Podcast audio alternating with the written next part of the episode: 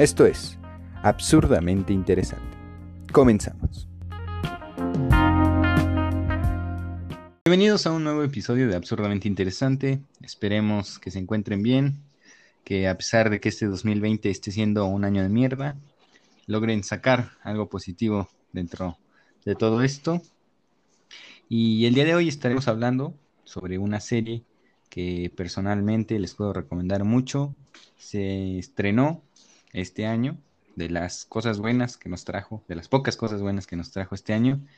Y he escuchado que ha llegado a ser eh, considerada una verdadera obra de arte. Pero antes de hablar de este tema y de la serie que estaremos discutiendo el día de hoy, les recordamos que nos pueden seguir en Twitter, en arroba absurdamenteinте, para que nos dejen sus opiniones, sus críticas, sus mentadas de madre, para que vayan y saquen su frustración por la cuarentena. Eh, Churchill, amigo, ¿cómo estás? ¿Cómo te trata la vida? ¿Cómo vas? Pues bien mal, ya. que no aguanto. Esta cuarentena ha mermado mi Ya estás frustrado, ya estás este, emputado. Ya, ya, ya. Sí. El día de hoy estaremos hablando sobre una serie producida por Netflix nos gusta mucho hablar, al parecer, en este podcast de series producidas por Netflix. Eh, y bueno, si todavía no han visto la serie, la primera parte, solo estaremos hablando sobre la creación, eh, les estaremos dando recomendaciones de por qué verla o por qué no verla. Eh, y vamos a hacer una advertencia porque también vamos a tener una parte de spoilers en la que ya estaremos hablando un poco más de los episodios. La serie que estaremos hablando el día de hoy es The Midnight Gospel. Brian, ¿ya viste la serie? ¿Qué, qué, qué opinión te generó? Pues, en principio fue así como, oh, ¿qué estoy viendo? ¿Qué es esto? Voy a tener pesadillas en la noche. Pero también, pero también sin, sin investigar a fondo de quiénes eran sus creadores ni nada, pues tenía un aire de hora de aventura. ¿Ves que te lo dije? Oh, esto parece hora de aventura, pero para adultos. Y sí, no estaba tan equivocado. Porque también uno de los, el que hace los dibujos animados, es este, Pendental Ward, el creador de Hora de Aventura. Y vaya que, que se lució. Sí, la animación pues es una serie, es una serie que sí te, te complica, ¿no? Los primeros capítulos dices, ¿qué onda? ¿Qué? ¿Qué es esto? Pero creo que es por los temas que habla. Y como es un podcast, es sacado de un podcast, pues es difícil seguirle el hilo. Pero considero que también hay, hay episodios en donde la gente se puede, pues, Mm, decir, como familiarizarse con esos capítulos, ah, siento que en eso está el éxito. Yo hasta que llegué al 5, sí, dije, órale, qué interesante. Al quinto capítulo. Fue el que más me gustó. Sí, aquí hay que decirle a la gente que no tiene el contexto, que todavía no ha visto la serie, o que ya la vio, pero no sabe esto del contexto que estás hablando, de cómo surge, ¿no? Eh, que esta serie, como ya mencionabas, se da por un podcast titulado The Family Hour con Duncan Trussell, que es un comediante en Estados Unidos. Y en sí la serie está adaptada a, este podcast y toma varios fragmentos, ¿no? Charlas que Duncan tiene con sus amigos y que lleva a su podcast, en el que se hablan de diferentes temas eh, en general, eh, pero principalmente eh, o casi siempre terminan hablando de drogas psicodélicas y alucinógenos y de temas como el budismo. Es un podcast, la verdad, bastante exitoso en, Estados Unidos. Tiene más de 380 episodios. ya casi los alcanzamos, güey. ya cuando lleguemos a eso, si llegamos, me voy a sentir me voy a sentir realmente orgulloso, güey. Creo que vamos como en el 15 nosotros. Un Duncan. Más de un Duncan, güey. No, sí, más de 380 episodios. La verdad es, es eh, un chingo. Y bueno, entonces, eh, como ya mencionabas, eh, Duncan para esta animación trabaja con Pendleton War, que es un animador y guionista, también actor de voz, y el creador de Hora de Aventura, por eso la similitud entre las animaciones. Y todo surge eh, cuando Pendleton está invitado en uno de los eh, episodios de Duncan, y allí es cuando le empieza a hacer unos guiños, ¿no? De que, de, que armen, sí, de que le gustaba, de que deberían de armar su... Pues sí, o sea, llevar eso como a una serie y, es, una, es, una, es una gran idea, la verdad, güey. O sea, y algo innovador, creo que nadie lo había propuesto y se me hizo interesante. ¿Te imaginas que hicieran un, un podcast de nuestra, digo, una animación, una serie animada de nuestro, de nuestro podcast, güey? ¿Cómo, ¿Cómo, te lo imaginarías, güey? ¿Cómo sería, güey? Véndeme, véndeme una idea y yo te, te digo, sí, güey, sí funcionaría o no. Es que no sé, también es que, me, es que me gusta también mucho Hora de Aventura. Entonces yo creo que sería así como. Justo estaba pensando en eso, güey, que fueran animales, güey. Eh, yo me gustaría ser un. Un cuervo, güey. un cuervo, güey. Y viviríamos en un mundo. Eh, a mí me gusta este pedo de los multiversos, entonces sí deberíamos hacerlo estilo multiverso. Como Ricky Morty, que de hecho, toma, ¿has visto Ricky Morty? Bueno, toma eh, un poco ese como sentido de Ricky Morty, de, perdón, ese sentido de Ricky Morty y, también como que habla así de diferentes temas y es muy también explícito con ciertas escenas, güey. Pero me gustaría así, yo me lo imagino que fuera un multiverso, güey. Nosotros seríamos animales, güey. Y el argumento principal sería es que sería, ya sé, güey, ya sé, ya, ya, lo tengo, güey. A ver, ¿qué te parece esta idea?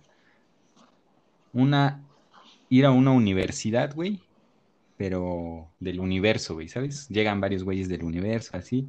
Entonces ahí, a partir de ahí se empezaría a desarrollar nuestra historia. Entonces vamos al universo. y ahí es donde, güey, empezamos a tener todas estas charlas, güey, y hablamos de diferentes cosas Inclusive podríamos venir de planetas distintos y eso haría que nuestra, justamente nuestra visión, güey, fuese diferente. Ah, es una buena idea, güey. Si un productor de Netflix está escuchando este podcast, ahí tiene una idea, contáctenos. Eh, ahí nos puede contactar por Twitter o en este podcast viene el correo absurdamente interesante. Así es que ahí, envíenos, envíenos su propuesta y hablamos. Ya, eh, volviendo al tema de Midnight Gospel, eh, en mi caso me pareció una serie muy genial, muy auténtica y con muchos elementos a analizar. Eh, sí, debo de comentar que siento que la serie no es para cualquiera. Eh, necesita mucha atención y a veces es difícil seguir el hilo de las conversaciones.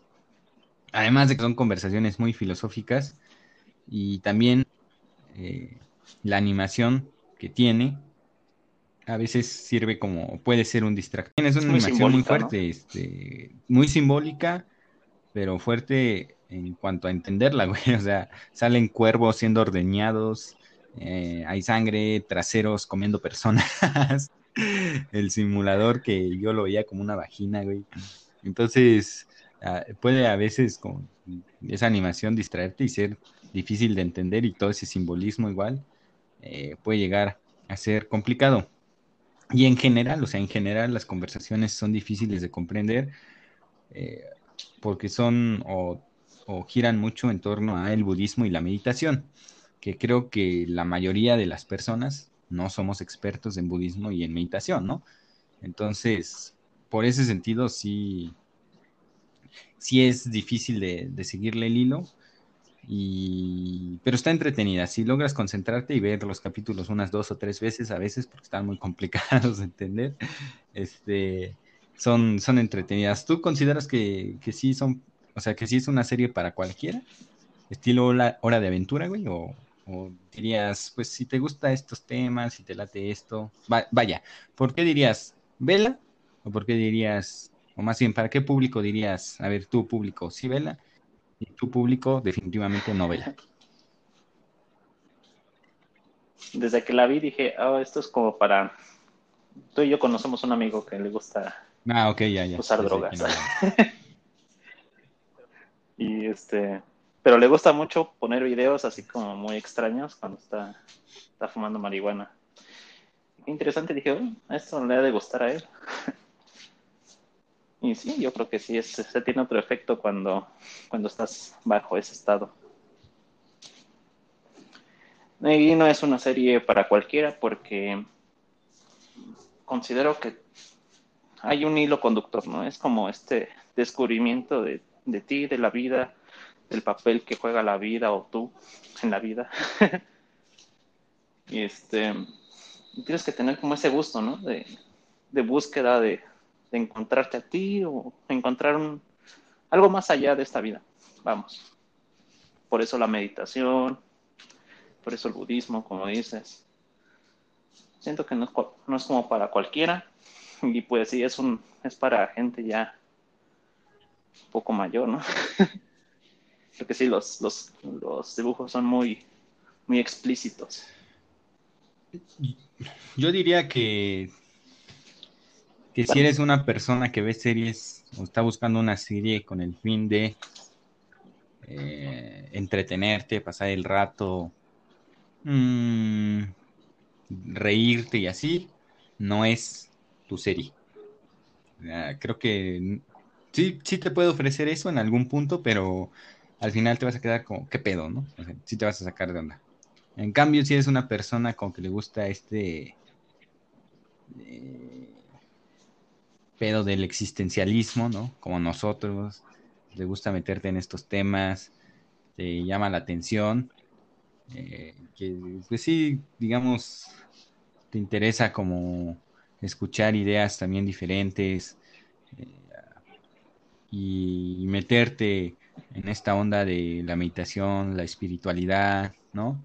Ondas filosóficas también, definitivamente puede ser tu serie. y mencionabas lo de las drogas, güey, y estaba escuchando que Duncan le preguntó a Pendleton, que es el encargado de la animación, ya lo dijimos, eh, que con qué se drogaba para... ¿Qué, drogas? ¿Qué drogas usaba para hacer esa animación? Y le dijo que ninguna, que él nunca se había drogado. Entonces, vaya, es un güey muy ingenioso. Porque para hacer todo eso, güey, pues sí, uno sí piensa, como bien dices, que, que alguien debe de... Estar en otro estado, ¿no? Sí, debe de estar drogado, güey. Eh, porque sí, la animación tiene muchos colores, simbolismos y, se manejan muchos eventos al mismo tiempo. Pero al final resulta, creo que resulta ser un gran trabajo, algo diferente. Eh, y siento que la serie logra sentirse auténtica debido a que justamente pues son charlas de personas sin un guion como tú y yo en este momento, ¿no? A veces divagan inclusive dentro de de, de la serie porque se van así como tú y yo lo hacemos, güey. Entonces eso, eso lo hace muy original, güey, y se siente muy auténtico muy auténtico. Exacto, güey. y, como lo mencionaba, esta idea de adaptar un podcast a un formato animado me parece algo muy interesante, que creo que nadie había hecho eso y, eh, bueno, desde mi punto de vista, eh, funcionó, funcionó bastante bien. había llegado a tener el éxito, ¿no? Creo que lo he tenido, o sea, creo que la crítica en general fue muy buena para, para, para esta serie. Y es que desde el inicio hasta el final dices, bueno, creo que sí hay, a pesar de que sí se divaga mucho, es, este tema de la muerte, ¿no? De, conocerte a ti mismo. Porque pues ya vimos cómo está el final. Triste. sí, sí, que habla. Pero también el simbolismo. Tienes que tener un, bagaje también cultural para, para darte cuenta de eso por ejemplo, en el primer episodio, alerta spoiler, vemos cómo, empiezan con este tema de las drogas, de una invasión de zombies a la Casa Blanca. Pero también vemos una bandera, es lo que más me llamó de la atención de ese, de ese capítulo. Una bandera de Estados Unidos, pero es una bandera mexicana con las estrellas de Estados Unidos. Qué interesante. es, es llamativo. Eh, yo, yo la verdad eh, no lo había visto, tuve que volver a ver el capítulo y ya eh, fijarme para ver eso. Pero es que, es que es difícil, ¿sabes? Porque pasan muchas cosas, o sea, están, es, ponerle atención a la conversación, que de por sí ya es difícil, de seguirle el hilo a veces. De hecho, yo lo que solía hacer es tomar notas, la verdad, güey, mientras, mientras la veía, porque había cosas muy interesantes que decía, ah, güey, eso, eso me llama la atención, ¿no? Y lo anotaba. Pero pero entonces sí tenía que ponerle mucha atención y al mismo tiempo eh, en el fondo suceden un chingo de cosas y, están pasando tantas que, a veces sí se te van. Y como dices, eh, tiene mucho simbolismo y me gustó lo de bagaje cultural, que a mí la verdad me costó muchísimo detectar los simbolismos, ¿no? Inclusive porque esa plática se desarrollaba dentro de ese ambiente. Ya lo iremos hablando más adelante cuando ya hablemos como tal de este de o sea de los episodios. Pero pero sí es, es interesante y, y, hay muchas cosas verdad hay un chingo de cosas que de este que destacar. Creo que de cada episodio bien podrá salir un otro episodio para hablar, una idea, o sea, una idea para hablarla y, desarrollarla eh, muchísimo tiempo, que sí es, sí es muy interesante y todo el trabajo que se debió de hacer, ¿no? También es algo, me parece bastante sorprendente. Hablabas sobre el mensaje, ¿no? Que quiere transmitir eh, al final. Y bueno, desde mi punto de vista, yo creo que todos los capítulos giran en torno o la mayoría de los capítulos se centran eh, en cómo sobrellevar el hecho de que algún día todos vamos a morir y desde ahí ofrece diversas opciones como la meditación eh, que de hecho Duncan menciona que la meditación como práctica es prepararse para, para morir. Eh, entonces es una serie que gira en torno a esto y, pero, o sea, además de eso, te enseña, güey, que todos vamos a pasar un mal rato en nuestra vida, pero que tienes dos, güey. O va a sonar, sí, o lloriquear por pasar ese mal rato, ¿no? Y ya, ¿por qué me pasó a mí? Ah, la vida es muy injusta. O aprender de ese mal rato, güey. Porque si te das cuenta, en la mayoría de los episodios, güey, son güeyes que entrevista que han pasado muy mal rato, ya sea por enfermedades de cáncer, porque estuvieron en prisión, este, por diferentes situaciones. Y entonces te enseña cómo a partir de, de que les fue mal en la vida o tuvieron una mala lección, de eso rescataron algo bueno, güey. Algo bueno que al final les ayudó a tener otra visión de la vida y aprendieron, o sea, terminaron aprendiendo y, teniendo una cosmovisión diferente. O sea, les dio, ese mal rato les dio un sentido de la vida. Y lo pensaba mucho y decía, y es que sí, así funciona en realidad, güey. O sea, y muchos nos preguntamos, ¿y por qué no aprendemos de los buenos ratos? Y yo lo veía como, no sé qué pienses en este ejemplo, pero por ejemplo lo veía en el sentido de, de la escuela igual vas, haces tu chamba, sacas 10, 10, 10, 10, 10. Si estás sacando 10, 10, 10, 10, 10, no te preguntas, verga, güey, ¿por qué estoy sacando 10, 10, 10, 10? Está bien, güey. Sigue haciendo eso y vas a seguir, o se supone que vas a seguir sacando 10, 10, 10, 10. Cuando llegue un momento en el que saques 7, 8, 6 o repruebes, ahí, entonces sí, cuestionate y a ver, ¿qué pasó? ¿Qué de lo que venía haciendo, que me estaba funcionando, hizo que en este momento ya no me funcionara. ¿Sí me explico? Es decir, no, creo que no te debes de cuestionar cuando vas bien, porque justamente significa que lo estás haciendo bien. O, pero cuando te llega ese momento en el que ya no salen las cosas como desearías, es ahí cuando se te abre la oportunidad de aprender y de mejorar, ¿no? Eh, y otra vez, puedes, y es el mensaje de la serie, puedes aprender y mejorar y sacar una lección de eso y generar algo, una cosmovisión que te permita superar esas situaciones, o al final de cuentas puedes lloriquear y decir, no se vale, saqué seis, la vida es muy injusta. Eh, que sí, la vida es muy injusta y es justamente lo que te intenta decir la serie. La vida es injusta, vas a sufrir y todos en algún momento de nuestras vidas vamos a sufrir. Este, pero al final tú decides qué camino eh, tomar.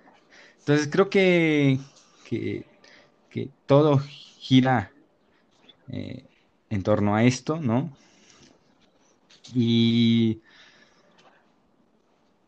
y bueno, es que es, es, este, es muy interesante. Eh, tengo el dato de que la visión de Duncan de la vida, ¿no? De cómo entender la vida se dio a partir de lo de su mamá, del fallecimiento de su mamá, y justamente toma o, sus, sus episodios empiezan a tomar un, un, camino diferente a partir de ese hecho, es decir, eh, cambia mucho su forma de entender la vida a partir de que su mamá muere. Eh, y entonces creo que también de ahí, de ahí viene. Y Duncan tiene una frase, y con esto ya para que tú intervengas, que es que a veces un mal rato se puede convertir en una gran lección, ¿sabes? Entonces, y todos vamos a pasar malos ratos. Eh, ¿cuál, es, ¿Cuál es tu intervención aquí? como dices, es una, es una serie difícil de entender, pero bueno, yo la tomo de este sentido. Cada quien va a tomar de esa serie lo que le sirva o lo que le entienda.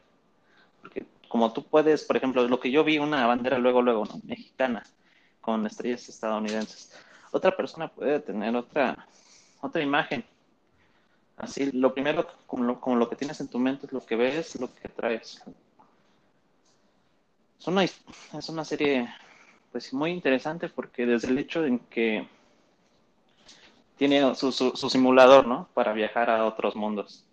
Yo eso lo veo así como, bueno, cada cabeza es un mundo. ¿Qué está haciendo este chavo? Es ir a, ese mundo, a esa persona, la cabeza de esa persona. Y hay algo que también me llamaba mucho la atención durante la serie. Que agarra siempre o intenta buscar los zapatos, ¿no? de alguien y se los pone. Y, bueno, eso es como también ponerte en los zapatos de, de, esa persona, tratar de entender por qué su cabeza tiene ese mundo. ¿Cómo es que piensa?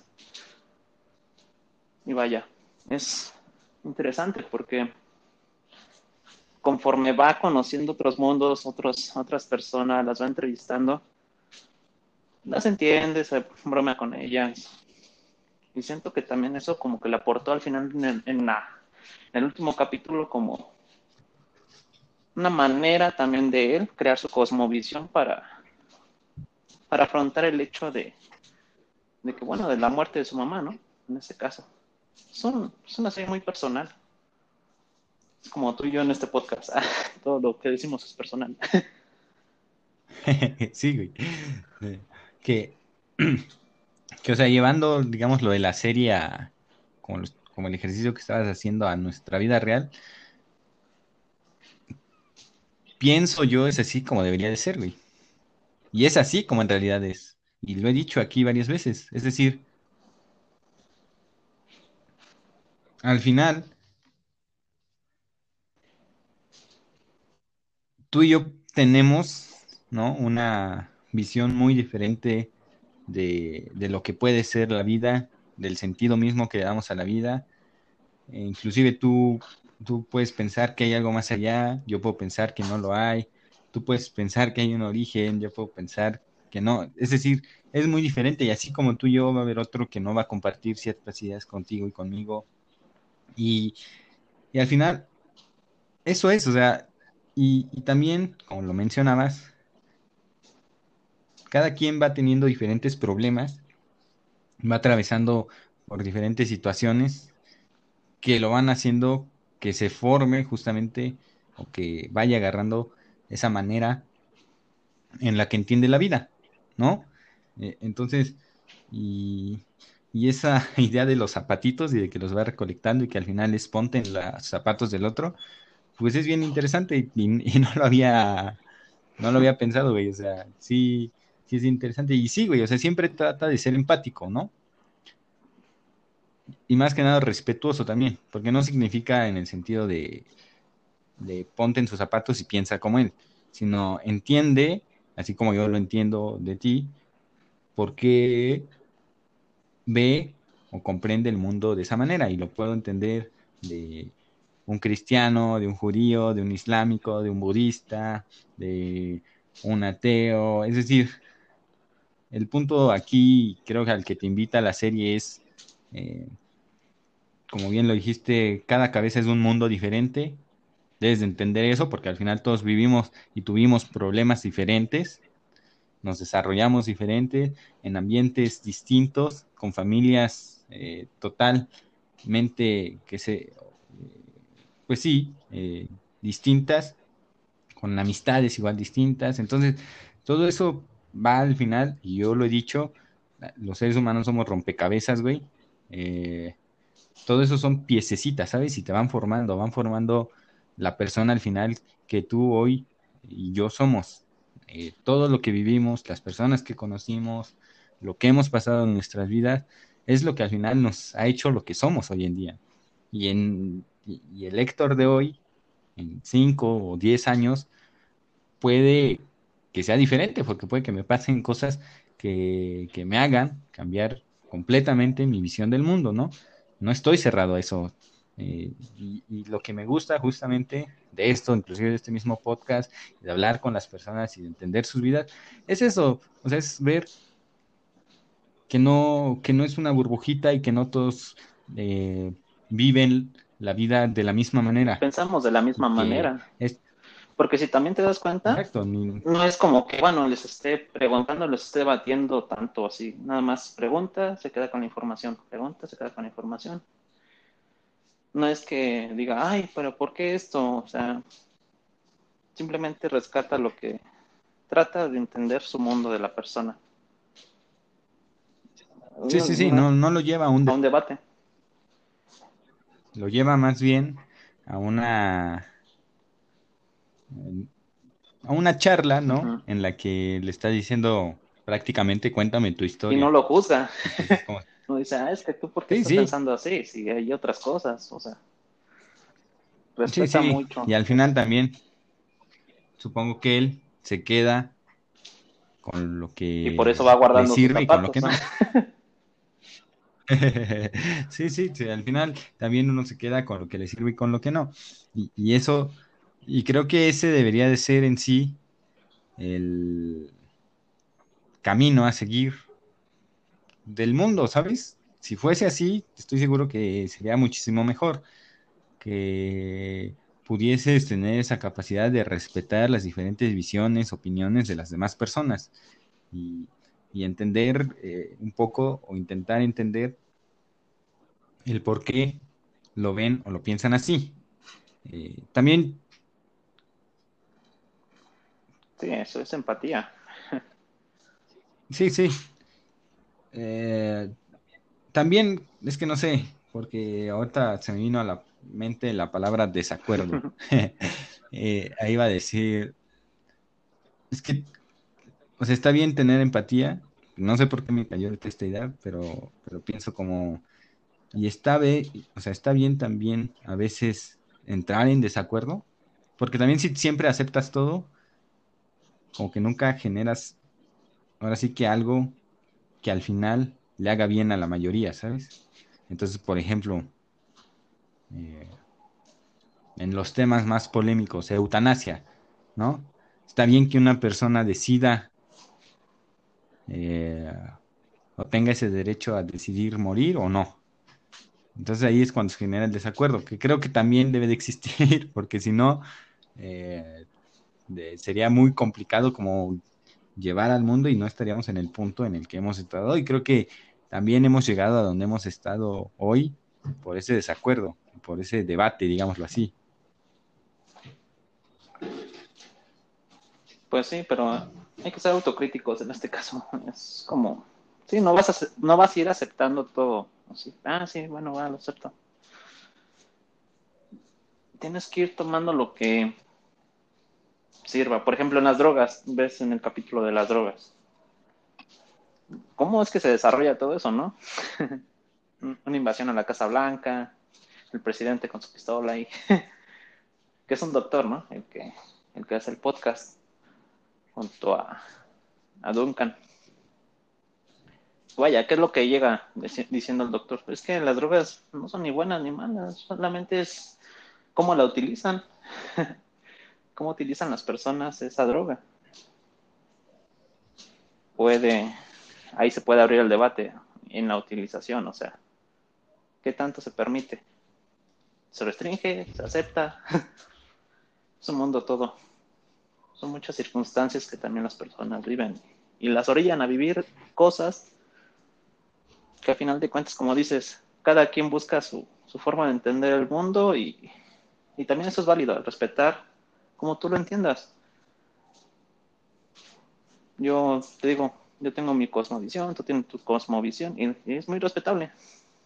Pero sí tiene que haber como unas reglas o leyes, como dices tú, para decir hasta qué punto se puede llegar. Eso sí, estoy de acuerdo. Que creo, que creo que ahí es donde en realidad está el gran problema, ¿no? Es decir, ¿dónde ponemos el límite a aceptar ciertas ideas? Hitler creía que estaba haciendo algo correcto, güey. Y seguramente para Alemania era lo correcto, güey. Pero para el resto del mundo y de algunas comunidades como la judía o los gitanos, este, obviamente esa ideología no era la correcta, güey. Pero es que ahí viene un pedo que es... ¿Para quién es correcto? estoy cambiando completamente, me estoy saliendo. Es que me llegaron estas ideas de repente, sí, como bombardeos. Entonces, bueno, lo podemos dejar para otro episodio porque ahorita no es ese, no es ese el tema en sí, pero, pero sí como estamos de acuerdo, siempre hay que respetar las otras como, cosmovisiones, ¿no? El punto es dónde está el límite, porque un islamista radical puede creer y puede decir, acepta mi, mi, mi ideología y, y, muere por mi Dios, porque tú crees en un Dios falso. Entonces, ahí es donde, ahí es donde surge un, gran problema. También en el aceptar y en el, si todos dijéramos, bueno, vamos a aceptar, todos tenemos cosmovisiones diferentes, todos pensamos diferente y, esto sería el caos total, ¿no? si, si, de por sí a veces ya es el caos y se ve en Twitter, por ejemplo, cómo explota, este, que es, a mí me encanta Twitter justo por eso, porque ves toda la, o sea, cómo la gente piensa tan diferente y todo lo que pone y, tengo una frase ahí que decía, este, si quieres no enojarte por lo que la gente publica en Twitter, entiende que la mayoría son cosas sin sentido. Pero si quieres preocuparte de verdad, entiende que la mayoría de la gente de verdad piensa así, güey.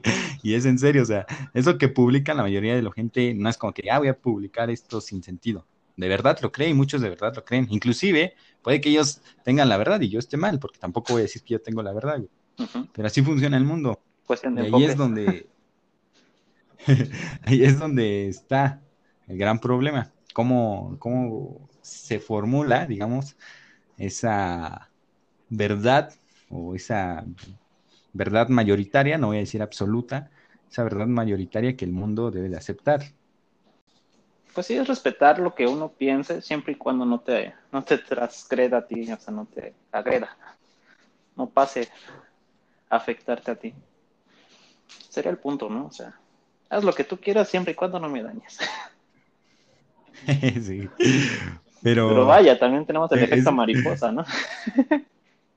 no, no, y, ahí puedes meter muchos temas, o sea, puedes decir, bueno, está bien, pero entonces eh, haz lo que tú quieras. Bueno, y entonces entra uno de los problemas, por ejemplo, si me estás diciendo haz lo que yo quiera, entonces, por ejemplo, yo puedo abortar pero hay muchos que se oponen al aborto y están y, se castiga el aborto. O yo puedo, este, eso de la eutanasia y muchos lo consideran como algo igual prohibido, o bueno, al menos en México no, no es algo que esté aprobado. Entonces ahí tampoco es como haz lo que tú quieras, porque sí hay leyes que te dicen, no, esto no lo puedes hacer. Hay que ser como Duncan. Navegar. pues eh, es que es todo un tema. No, no vamos a seguir hablando de esto porque sí es todo un tema. Y, creo que no es el tema del que veníamos a hablar. O sea, a mí me surgió ahorita, porque justo dijiste de aceptar, ¿no? Y sí, yo estoy de acuerdo en que siempre hay que aceptar las otras visiones, pero también estoy de acuerdo en que a veces está bien el desacuerdo para llegar a lo que hemos llegado, porque sin de no ser así sería la anarquía total y no habría leyes y, y creo que justo para eso existe una autoridad y un Estado que te dice, a ver, aquí está tu límite, ¿no? Y puedes creer hasta aquí, pero ya no puedes pasar de eso porque puedes afectar a otra persona, o, se considera que puedes llegar a afectar a otra persona, o puedes eh, llegar a, afectar a toda una sociedad. Y, ahí es donde surge el, tema del desacuerdo. Entonces, ¿hasta qué momento aceptamos y hasta qué momento dejamos de aceptar? ¿No? Es, sería ahí un tema también que surgió aquí, güey. Este. Es como en el primer capítulo, otra vez, volvamos a la serie. Ve cómo cómo están batallando con los zombies, ¿no? Que supuestamente los zombies tendrían que representar este tema de los drogadictos, el abuso de las drogas. Pero cuando ya son infectados, ya ven a los zombies con otros ojos, ven al mundo con otros ojos, porque ya son zombies. sí, es un tema, la verdad. Justo para, justo, justo, acabas de sacar otro tema, güey, ¿qué es lo de la normalización? es que entramos ahí en ética, moral, ¿no? Lo que la mayoría de la sociedad acepta. Como y retomando un poco, hace tiempo la esclavitud era aceptada, el racismo era aceptado, retomando con los episodios que hemos venido haciendo. Y, hoy, digamos que nos convertimos en zombies, con esa eh, metáfora que estás haciendo, y, y hoy ya esta, esto que antes era aceptado ya no es aceptado y hoy ya se ve diferente y, hoy ya si eres racista o, llevas a cabo una práctica de esclavitud, dices, no, todo lo rechazo, güey. Entonces al final también vas cambiando y eso, pero eso otra vez se va generando por el desacuerdo, ¿no? Y por este debate.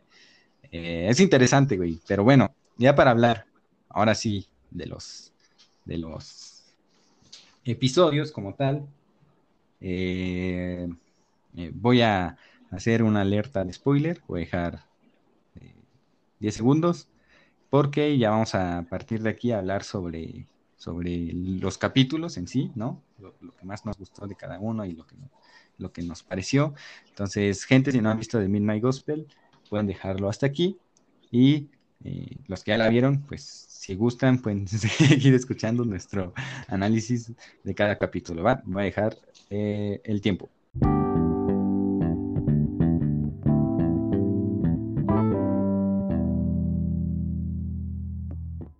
Ahora sí, vamos a hablar un poco sobre los capítulos de la serie y para empezar, eh, pues desarrollar eh, cómo, cómo, es o cuál, cómo se desarrolla así justamente eh, esta serie. El personaje principal es Clancy, ¿no? Es el protagonista. Él adquiere un simulador que le permite ir a distintos planetas y entrevistar a personajes que al mismo tiempo eh, están viviendo alguna aventura o se encuentran dentro de algún contexto particular. Clancy tiene un podcast eh, universal y ahí eh, él sube sus entrevistas. podemos decir que hay tres partes dentro de la historia. la vida, podríamos decir, normal de, de, Clancy, ¿no? Que vemos que tiene problemas con su familia, que tiene deudas, que la policía lo persigue. Esa sería su vida real. Tenemos la parte de, de la conversación, que es la entrevista que le hace a cierto personaje, y tenemos el contexto en el que se desarrolla esa conversación. Y adentro del simulador, que puede ser eh, distinto, eh, un ataque zombie, eh, estar en una prisión, ahí va desarrollando, ir a recuperar una, una, manguera que necesita para su tobogán, entonces va desarrollando un tercer escenario que se desarrolla la entrevista y que es cuando se vuelve difícil a veces como seguirle el hilo porque justamente pues eh, se está desarrollando toda esta situación en el fondo mientras él tiene la plática. Entonces ahí a veces se vuelve complicado y seguir todo el simbolismo y eso, ¿no? Eh, antes de, hablar en sí de cada capítulo, Brian, ¿cuál fue tu capítulo favorito y el que no entendiste? Ah, mi capítulo favorito fue el de el 5, en donde están en la cárcel. El, que, el que no entendiste para nada.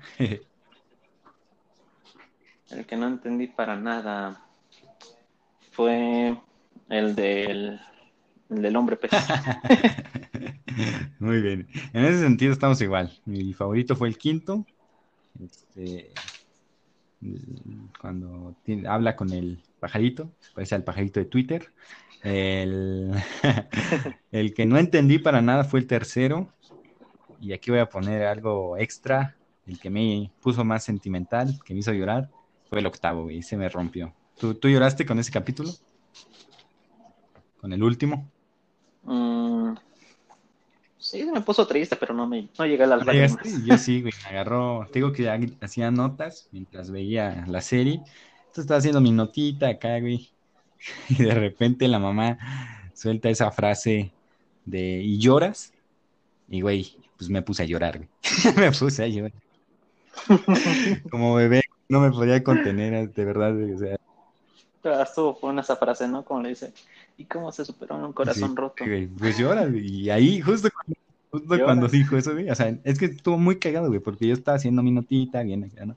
Y le hice eso, y de repente la mamá dice, ¿y lloras? Y yo como, no mames, güey. o sea, güey, fue así como más lo escuché, güey, y verga, güey, empecé a, a llorar bien, cabrón, güey. Y de hecho ya escuché el, el, podcast que está justamente, eh, que les mencionaba, el episodio, cuando entrevista a su mamá, y volví a llorar, güey, cuando pasó esa parte, volví, a llorar, porque sí me, destruye el corazón. Eh, es un episodio muy emotivo, ya estaremos hablando un poquito más en general sobre él. Si les interesan estos temas, si les interesa eh, saber más, mi recomendación es que vayan y las personas entrevistadas, que aquí vamos a decir, las pueden buscar y pueden buscar sus ideas, lo que, lo que van desarrollando, ¿no? O sea, si, por ejemplo, si te interesa este, este tema de drogas, pues ve y, busca a esta persona y ve lo que tiene y de, lo que habla acerca de eso. Sería mi recomendación, que es lo que hice y que, pues, es, muy interesante al final. Entonces, lo mencionaba, el primer capítulo se llama Malditos Zombies, el entrevistado es Drew, Pinsky, eh, y en general, pues habla de no satanizar las drogas. Eh, de hecho, si te das cuenta, podríamos considerar a los zombies como consumidores de drogas, güey. O sea, y, cuando Clancy y el presidente son mordidos, ves que se ponen felices y ven el mundo diferente y así, ¿no? Entonces, es como creo que esa metáfora de que los zombies al final son justamente consumidores de drogas y se va expandiendo esto. Eh, y justamente se sataniza a los zombies, así como se sataniza a las drogas. Hay un tema ahí. ¿Qué, qué piensas en pero vaya. ¿Qué en general de...? Hay una parte también en ese, en ese capítulo donde toman café. y vaya, también el café es una droga. Todo, o sea, como dicen, las, las drogas están en la naturaleza. El tabaco, el alcohol. Mm, el tabaco, son todos drogas. Las medicinas. También. No por algo se dice droguería y farmacia. No, sé, está, todo es droga. La cosa es hasta dónde. Um, hasta dónde se permite. Creo que el. Hasta dónde se puede llegar a consumir. no vamos a tocar eh, muy profundo porque si lo hacemos, este podcast, digo, este episodio va a durar cinco horas, güey, ocho horas, y no es eso. Pero, pero tiene un tema interesante con, con las drogas y su. o la frase que yo más me, me llevo de, ese capítulo es que al final no existen drogas buenas ni drogas malas y, depende en sí de la situación, es decir, el momento en el que estés usando estas drogas, ¿no? Y también saberlas consumir, porque hablaban de cómo si juntas varias drogas, eso sí puede ser letal. Te mueres. Bien, así es. Eh, aquí, aquí es cuando me parece Porque justo este es el ejemplo, güey, el que hablaba del desacuerdo. Es decir, yo puedo pensar, las, puedo pensar así, no existen drogas, ni, digo, ni drogas buenas ni drogas malas, ¿no? Y puedo decir que el mundo, drogas para todos, güey. Al final es su pedo, nadie me va a decir que yo me drogue, que, que la gente se drogue como quiera y demás. Pero sí, o sea, si, si lo dejas ahí y, dejas, y, lo pones solo en ese plano, al final es el pedo de cualquiera, güey. Sí, o sea, esa libertad se puede llegar a convertir en un libertinaje, inclusive con el mismo alcohol, de, en el caso de, por ejemplo, tomar y manejar, ¿no? Y que a la gente le valga madre, y ahí sí puede llegar a afectarte a ti o a la misma persona, o a personas que quieres, o esto hecho de combinar drogas que te pueden terminar matando, ¿no? Entonces imagínate decir eh, drogas para todos y tienes hipotéticamente tu, tu novia y te enteras que combinó drogas que no debió de haber combinado y se muere por esa combinación, güey, te vas a sentir mal decir drogas para todos y vas a decir, güey, hay que regularizar este pedo, güey, no puede haber drogas para todos, porque al final entendemos, y aquí es donde viene la situación, que la gente, uno no debería, digamos, bueno, sí debería tener cierta información, pero tampoco puede estar informándose al 100%. Creo que también para eso existen las leyes, para saber hasta o poner límites. Entonces ahí es donde viene el tema del desacuerdo. Hay que estar en desacuerdo en qué drogas sí se pueden aprobar, cuáles no, eh, eh, cuáles tienen el mismo tema de la marihuana, ¿no? Los efectos eh, que puede llegar a tener y demás. Entonces creo que ahí es cuando entra la discusión, porque si también entramos en este libertinaje, güey, puede llegar a ser peligroso y también qué sociedad realmente es la que se estaría construyendo a partir de drogas para todos. Venga, consúmanlas, gente que además sabemos que son irresponsables y que no se van a informar de lo que les puede causar en sus vidas, que al final sí te causan algo las drogas, es decir, bebe demasiado alcohol, güey, ¿y qué te va a pasar? O fuma demasiado y lo más probable es que te dé un cáncer de pulmón. Entonces, eh, ahí es donde entra, creo, o ahí es, está, ese es un ejemplo del desacuerdo y de por qué a veces sí debes de poner ciertos límites, ¿no?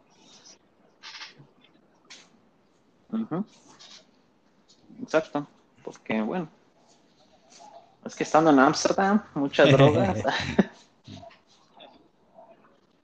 si te das un panorama más amplio de cómo podría llegar a ser una sociedad en donde las drogas no estén pues prohibidas. Pero en Ámsterdam solo están legalizadas la marihuana, hasta donde sé. Sí, la marihuana. Exacto, y, pero olían marihuana a todos lados.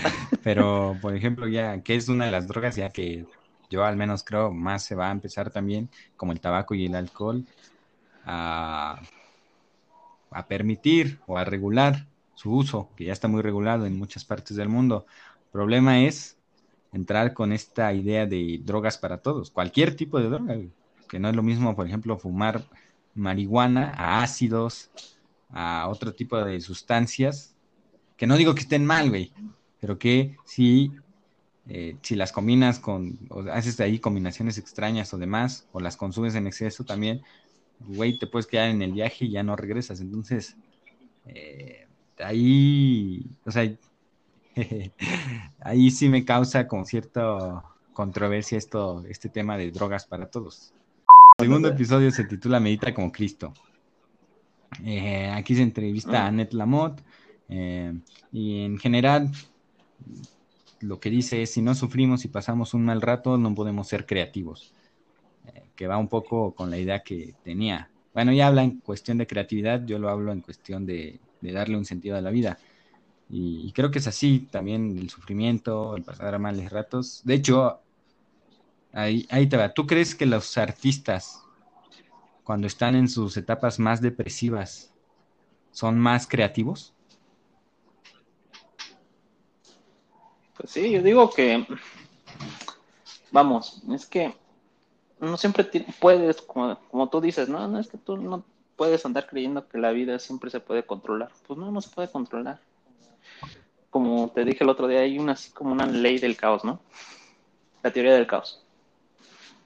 Donde todo, pues, puede surgir de repente. Y vaya, he visto, he visto compañeros que siempre, o sea, en la secundaria, 10, 10, 10, 10, como tú decías, 10, 10, 10, 10. Y felices, orgullosos de esos 10. Pero hace un tiempo me reuní con mi amiga, que en la secundaria era la de 10, 10, 10, pero estudió enfermería. Vieras de ver cómo la encontré tan bajoneada, de, de, de, que ya sus profesores ya la mandaban a hacer otra vez sus extraordinarios, de que tenía malas notas, y eso, vamos, es que es como tú lo aprendas a manejar. Si tú lo aprendes a manejar desde algo positivo, constructivo, donde digas, ah, bueno, ¿en qué fallé? Ese es el reto, porque si te quedas, ay, no, es que cómo me puso... El lloriqueo. El lloriqueo, ajá. Ahí es como el filtro de las personas en donde te defines si vas para adelante o te quedas, te quedas ahí como rezagado, ay, la vida es mala, todo me va mal. Yo por eso intenté buscar mi solución, yo ya encontré mis soluciones y en lo personal. Me Sean hippies de la vida y, y profesen el, el, positivismo y, y, y así. No, a veces también está mal, digo, está mal, está bien pues, pasar malos ratos, pero superarlos, ¿no? Y en cuanto a este episodio, yo les doy un poco la razón. La verdad es que cuando he estado en etapas depresivas, me ha salido lo más creativo, güey. Ya sé escribir o así. Este mismo podcast es el ejemplo, güey. Estábamos en cuarentena y dije, voy a armar este pedo, porque si no. Entonces. El modo avatar. Entonces, este. Sí, así. Yo creo que así es. Y, y es muy interesante porque el capítulo se desarrolla en en un matadero, güey. Entonces, como que va ligado. Siguiente episodio, vamos a irnos un poquito más rápido. Vomitaste helado. Este, no lo entendí, pero vaya, qué historia. Es eh, el invitado Damien Eccles, que es un acusado del homicidio de tres niños en Arkansas. Estuvo 20 años en prisión, sentenciado, eh, sentenciado a muerte y liberado en 2011. Y en prisión aprendió la meditación eh, y la práctica del magic, que es cómo mover la buena energía y transformar las malas experiencias. Y es justamente lo que estamos hablando, güey. De algo tan cabrón, porque esto es algo, realmente creo que las cosas... No, no acusado de, homicidio, de, con, sentenciado, de sentenciado a muerte. Y pasar 20 años en prisión, güey. O sea, esto es las cosas más cabronas, cabronas, cabronas, injustas, no sé, güey, que te puede pasar en la vida, güey. Te puede pasar. Y que salgas sí, bien librado. Exacto, y que salgas de ahí y, y en vez de salir enojado, frustrado, con venganza, con odio, güey, sales siendo un güey que practica esta disciplina y que tiene una cosmovisión muy diferente de la vida y la entiende muy diferente y, y dices, wow, güey, quiero ser que no guarda ni odio. Muchas personas les puede pasar esto. Muchas, va, me pasó. muchas personas Chido. les puede pasar esto y, y, o te derrumbas o puedes convertirte en alguien que, que odie verdaderamente por lo que te pasó, güey. Entonces, pero este güey no, este güey eh, aprendió algo y, y, aprendió a transformar justamente esas malas energías, ¿no? Eh, y esas malas experiencias y al final sacarle lo bueno y dices, wow, güey, o sea, sí, sí eres un ídolo. o sea, yo sí me, sorprendió muchísimo. Y a pesar de que es uno de los episodios que, que menos entendí, la verdad, ya cuando lo busqué y vi su historia y lo demás y me empecé a meter un poco más, dije, esto está muy fuerte. Ya si quieren, después hacemos igual un episodio dedicado a la práctica del Magic y todo esto que él, que él sacó. Ahorita no lo vamos a hacer porque no vamos a acabar nunca. Eh, siguiente episodio, ordeñar el cuervito. Aquí se, entrevista a Trudy Goodman, es el capítulo donde se orde. no es donde se ordeñan a unos cuervos, güey. Fue una escena muy, muy rara. En general busca incrementar la habilidad de escuchar y escucharnos, que falta mucho, ¿no? También maneja el tema de la soledad y llenar los vacíos que nos hace sentir esta soledad. Y habla un poco del amor y el desprendimiento. Es, que de verdad son temas, güey, que uff, están para hablar mucho de eso. este siguiente episodio saca esas cucarachas. Se entrevista a Jason Loop. Em, es en sí, este es el, el favorito. Budismo y la forma del ave del alma. Es una filosofía que dice que todos estamos conectados y somos parte de lo mismo. Eh, dice que hay algo superior a la vida que creemos que es real, pero al final todo es una ilusión. Eh, repetir la vida una y otra vez al morir y que la, al final la verdadera otra expresión está dentro de nosotros. Es decir, hasta que nosotros no aprendamos, eh, como lo hizo Eccles en prisión después de 20 años, no vamos a liberarnos, hoy es un, temazo, temazo, temazo, temazo. No sé si aquí quieres hacer una intervención sobre este, algo así rápido de este capítulo. Sí, porque es el capítulo que más me impactó y más me gustó. Eh, comparto mucho con ese capítulo en cuanto a creer en la reencarnación, creer en que tienes que trabajar cosas en ti para dejar el ego y buscar pues en que Héctor se ríe el amor. Porque vaya, o sea, cuando lo ves dices, como este, este, este suceso de, del comet, bueno, de que cayó Clamse, ¿no? En una prisión. en la cárcel, abrió una puerta de salida. Pero vaya, o sea, ¿qué encontramos ahí? A dos presos que están enojados, por cualquier cosa se pelean, pero este se quiere escapar, bueno, quieren salir de la prisión, y conforme se va dando cuenta que buscando ayudar a los demás, a buscar el amor, buscar la, pues, una cooperación, logra salir adelante. Y para eso tuvo que renacer varias veces. es lo chistoso. Como le van quitando las Es un episodio muy, muy. Sí, sí, Como tu alma, es un episodio muy chingón. A mí me encantó. También es definitivamente mi favorito. Eh, esta disciplina también, a mí sí me encantaría hablarla y sacarle todo lo que se pueda porque es, eh, o sea, tiene muchísimo, muchísimo que darnos y creo que hay muchísimo que aprender de ella. Eh, me recuerda mucho a los caballeros del zodiaco, güey, porque no sé si los has visto, pero Virgo es budista y también tiene una, este simbolismo, ves que cuando muere le aparecen varias imágenes y demás. Eh, igual en los Caballeros del Zodiaco, en Virgo, cuando está a punto de enfrentar la muerte, recuerda, tiene ahí un poema que se echa, que es bellísimo, toda una situación de la vida y de cómo enfrentarla y así. Eh, es un temazo, temazo, a mí me encantó, está genial. Eh, después ya si quieren profundizamos. La verdad es que es, es muy recomendable ese capítulo. Siguiente, sexto, el trasero de tu mente. Eh, aquí se conoce más del personaje principal, se entrevista a David Nietzsche. Y en sí te dice que la meditación trata de silencio eh, y que muchas veces llenamos nuestros pensamientos de cosas ruidosas, que es verdad, güey. O sea, muchas veces llenamos nuestra mente de cosas muy innecesarias, la verdad. La otra vez, de hecho, tenía una plática con una amiga que, y más en esta cuarentena, siento que eso es algo que ha sucedido bastante. Es decir, al no hacer o no estar en constante movimiento haciendo cosas, se te llega a llenar la mente de cosas en las que no deberías estar pensando. Entonces, en este capítulo se te enseña un poco a cómo dejar esas cosas de lado y concentrarte en lo verdaderamente importante. Siguiente, episodio 7, muerte. Me encantó conocerte. Se entrevista a Katie Doughty. Eh, ahí se habla del buen morir, ¿no? La orden del buen morir, que es su organización de ella y sobre la muerte positiva, cómo ver la muerte positivamente y también cómo canalizar el dolor sobre el enfoque del hecho de morir, que es uno, para mí, de los más grandes, aunque muchos no, muchos no lo aceptan, siento, pero al final yo siento que en realidad es el más grande temor que la humanidad siempre, o que el hombre siempre ha tenido, el morir. Eh, bueno, yo así lo veo y, y sí, o sea, es un tema con el que tenemos que lidiar, porque sabes cuando naces que naciste para morir, güey. es, lo único en la vida.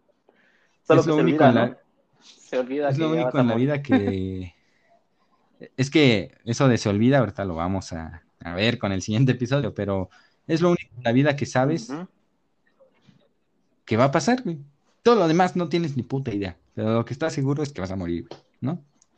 Entonces, eh, bueno, muchos, y ya con el siguiente episodio, el último, desde adentro. El de la lagrimita de como ven, eh, este es el episodio más personal de todo de toda la serie. Se entrevista a Denning Fending. Eh, es una entrevista de 2012 eh, que le hizo a su mamá, a mamá de Duncan, ¿no? Es una conversación muy desgarradora y te enseña cómo enfrentar la muerte próxima y cómo no está mal hablar sobre la muerte, que es lo que estabas diciendo. Que muchos sabiendo que va a pasar y temiéndole, dicen, no, no quiero hablar de eso y lo evitan, ¿no? Lo evitan, lo evitan, lo evitan, lo evitan. Y al final, pues es la realidad, todos vamos a morir.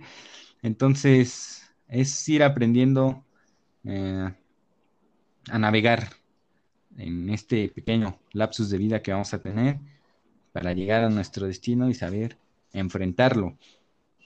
Este, y en sí lo que nos dice es que nuestro ego bloquea todo aquello eh, que nos puede lastimar. Somos demasiado eh, egocéntricos a veces y todo lo que hablar de temas como desamor, muerte, enfermedades, la pérdida de algún familiar, eh, siempre, siempre lo intentamos evitar. y aquí como dato, tres semanas después de que se habló de esto, no sé si lo sabías, la mamá de Don Cam falleció justamente tres semanas después de la entrevista, la mamá de Duncan falleció. Y yo aquí, con este episodio que te digo que lloré y que sí fue muy difícil, eh, o sea, sí, porque es muy desgarrador. Eh, bueno, a mí me pareció muy desgarrador, eh, porque al final, pues es su mamá, güey, y, tiene cáncer, y, enfrentar eso, ¿no? Inclusive pensarlo, es complicado. Y, y es verdad, siempre evitas hablar de esto o al menos en mi caso yo sí siento que lo evitaba, hoy en día estoy más abierto a hablar de esto, inclusive con mis propios padres, que a veces puede ser difícil.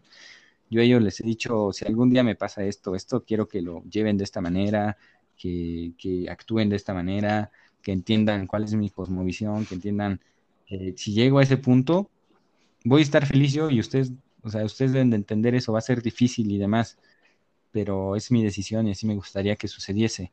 No sé si tú Inclusive, aquí un dato, inclusive con mi novia, con, con Fer, eh, eh, le he llegado a decir, si me pasa esto, si caigo en esta situación, no me da esta situación, mi forma de entender la vida, ¿no?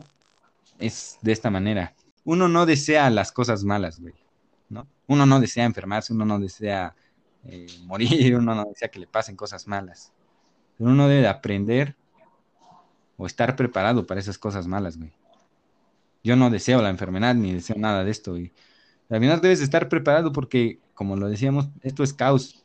Y así como siempre puedes ir, y hasta el momento, afortunadamente, he venido sacando 10, 10, 10, 10, 10, 10, 10 en cuestiones de salud y así, que, que hoy estoy pleno, gracias. Este, nunca sé cuándo voy a sacar un 7 por ahí, güey, ¿no? Pero pues ya me estoy preparando para si en algún momento Ojalá y no, porque otra vez no lo deseo, pero en algún momento me pasa, que es a lo que creo va esta entrevista, sabes cómo enfrentar ese 7. O, bueno, no, porque nunca sabes cómo enfrentarlo, más bien eh, sabes que puede pasar ese 7, sabes que no siempre va a poder ser 10, 10, 10, 10, 10.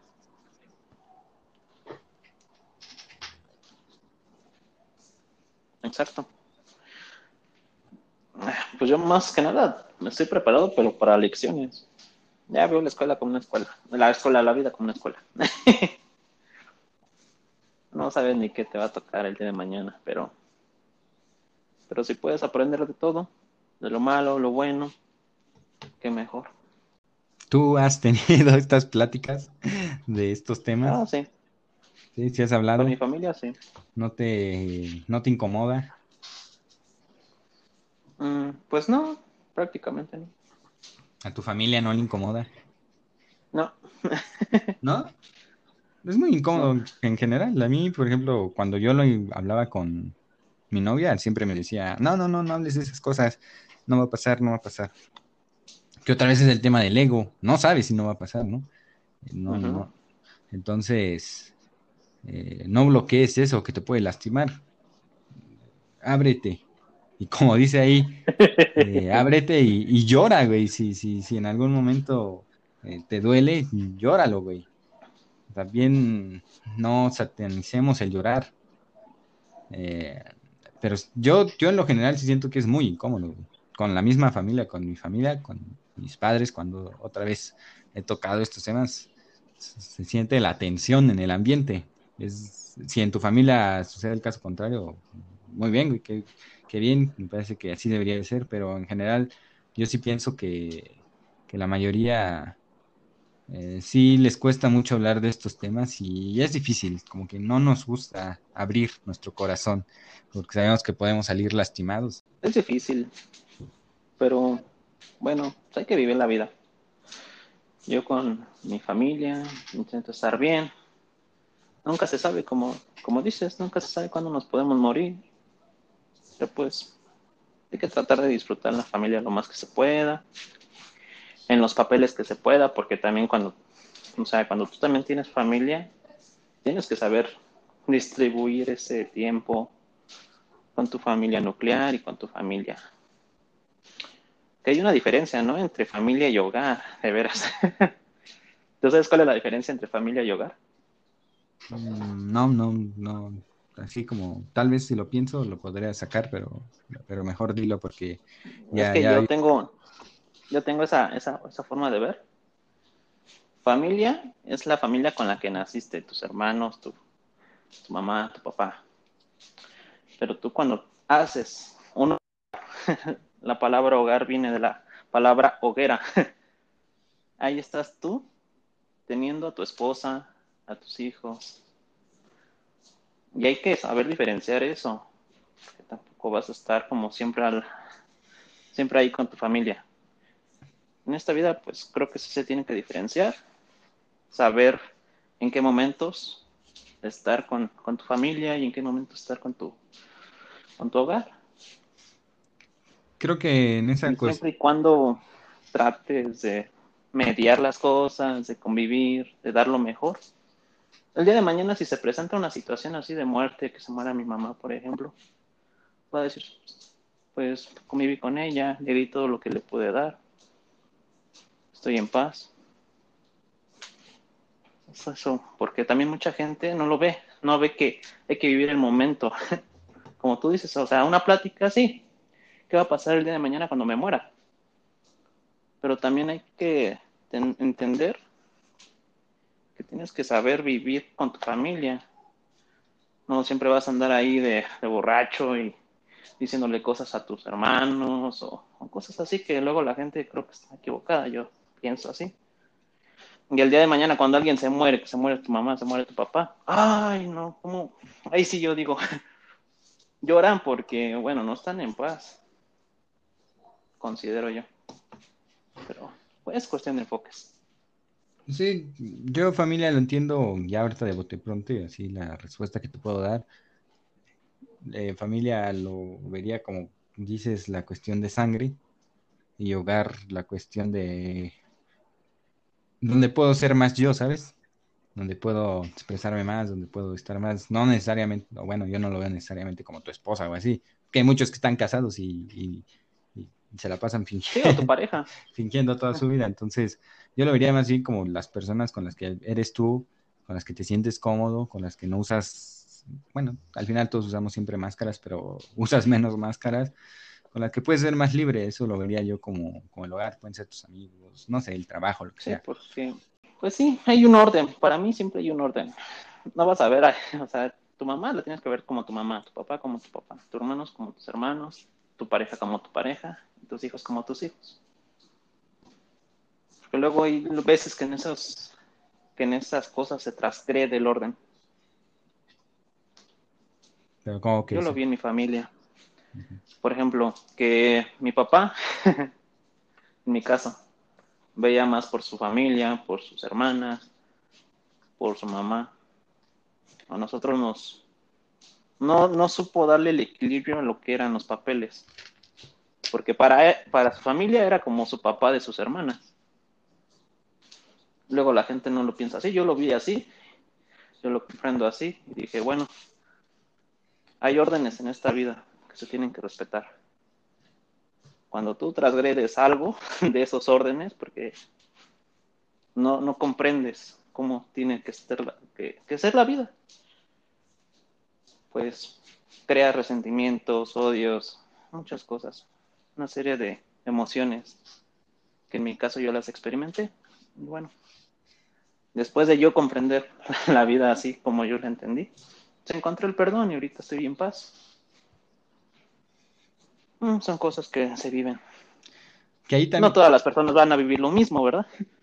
Yo lo viví. Eh, algo que quieras agregar, decir, poner.